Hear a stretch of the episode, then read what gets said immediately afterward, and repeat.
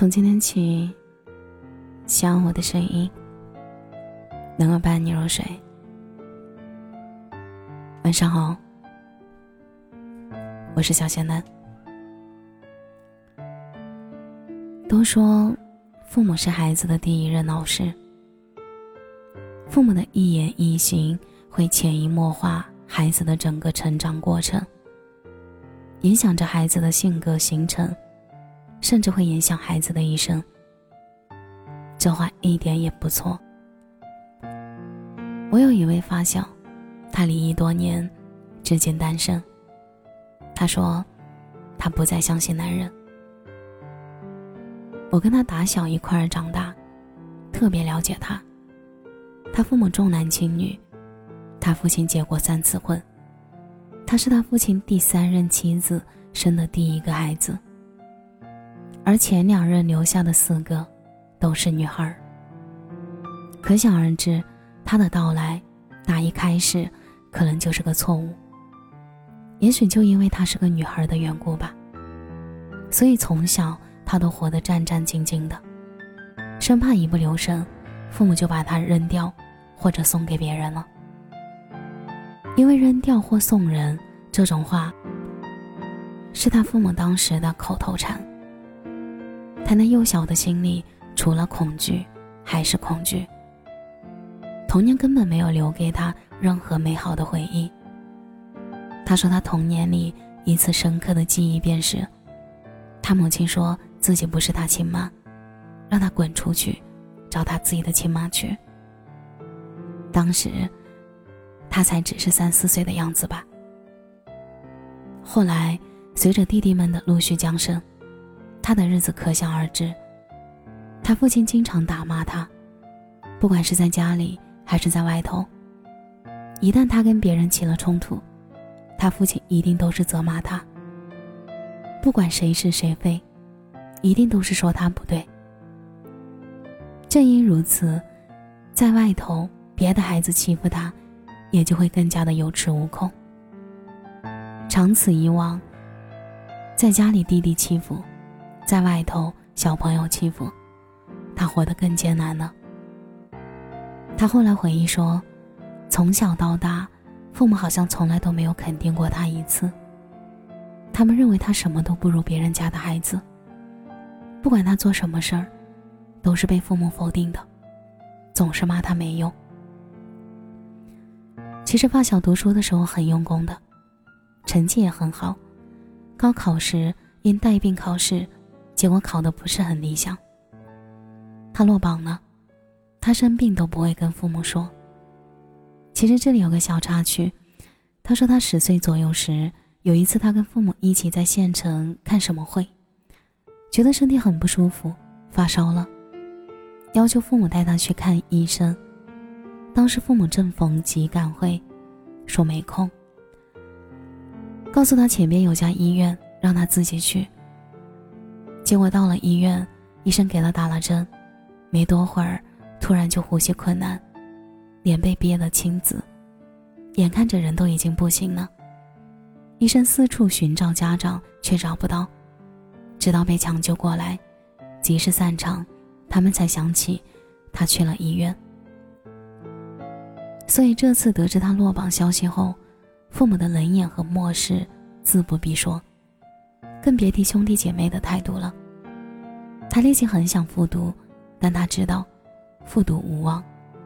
就算当时老师来求情，父母亲也注定是不同意的。就在他弟弟没骂他没考上。怎么还有脸坐在桌子上吃饭？他力争了几句，居然换来了父亲的两个大耳光。当时他已经十八岁了，他彻底崩溃了。终于在一个月黑风高的晚上，他离家出走了。出走后一两个月，父母亲竟然跟没事人一样。我去他家找他，他父母告诉我说，他去外地亲戚家了。直到有一天，她带回一个外地的男朋友，并突然告诉父母，她要结婚了。她结婚时，父母没有一句祝福的话，更没有给她一分钱。家里亲人们连顿送行饭都没有。一个远房舅舅碰见他们在领结婚证，得知结婚了，便随手给了他两百块钱。回家后又被他父亲硬要了还回去。就这样，她随着新婚丈夫去了南方，因为她跟她丈夫是一见钟情的那种，加上她急于想摆脱原生家庭，所以没有深入了解，便草草领了证。裸婚裸得很彻底，既没钱也没房。从此他们过上了租房打工的生活。都说因为不了解走到一起，因为了解而分手。的确是这样。刚开始，她根本不知道她丈夫不仅不求上进，而且还有赌博的恶习。她多次写信对我说，她想离婚。他们的婚姻，终于在两个人不断的争吵中慢慢解体。直到离婚那年，她依然是裸离。除了一个孩子外，家里所有的都被丈夫赌光了。她说，她最不能容忍的就是，每次她和丈夫沟通时，希望丈夫能好好说话，能对她态度好一点时，她丈夫都会理直气壮地跟她说：“你父母对你都不好，凭什么要我对你好？”这句话简直就像是刀子一样，割着她的心。让她的心不断的在滴血。丈夫不仅态度恶劣，还经常家暴，把赌博时输的钱气撒在她身上。她经常全身伤痕累累，多次报过警，可只要警察走后，她丈夫便会变本加厉的对她。她的隐忍到了极限，她终于选择了离婚。后来，她回去看望父母时。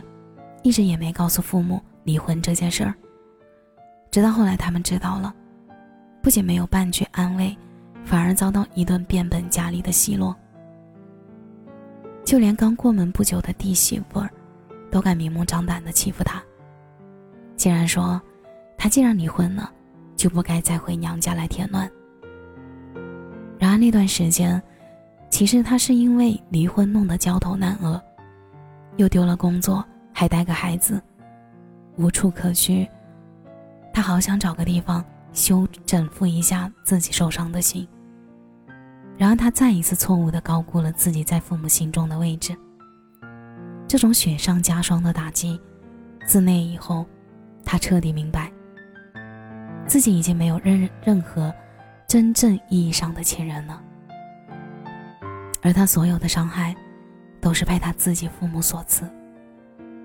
似乎从一出生，他所有的不幸就已经被注定了。故事讲到这儿，我想大家已经意识到，父母对一个孩子的态度，直接影响其他人对这个孩子的态度。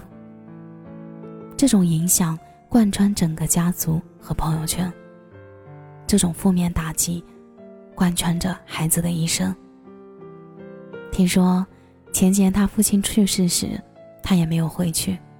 我问他，他说他的心早死在了他的前头。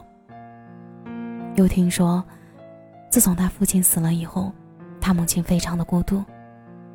现在非常希望发小能回老家去照顾他，因为儿子媳妇儿们都宁可去外地打工，也不肯留下一个来陪他。然而发小的一句话。让他母亲无言以对。他说：“老家的房子是你帮你儿子们造的，那里哪有我的立足之地？我回去住别人的房子，岂不是给别人添乱？要么你到我这里吧，我租的房虽然小，但我住的踏实。”发小的遭遇，其实折射了一个时代里的一部分家庭，受重男轻女封建思想的侵蚀。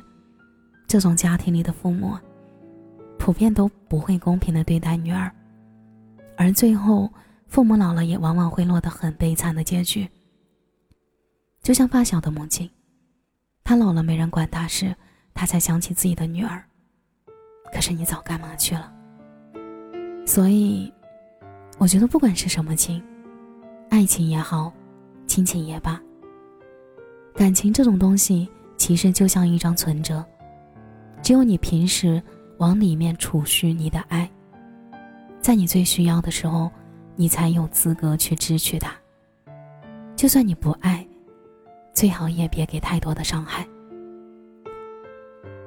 发小一个人艰难的抚养大了孩子，孩子成家后，他选择了谁都不打扰，一个人生活。他曾经对我说，他将用一生的时间去疗愈父母带给他的伤痛。如果有来生，再也不要见到他们。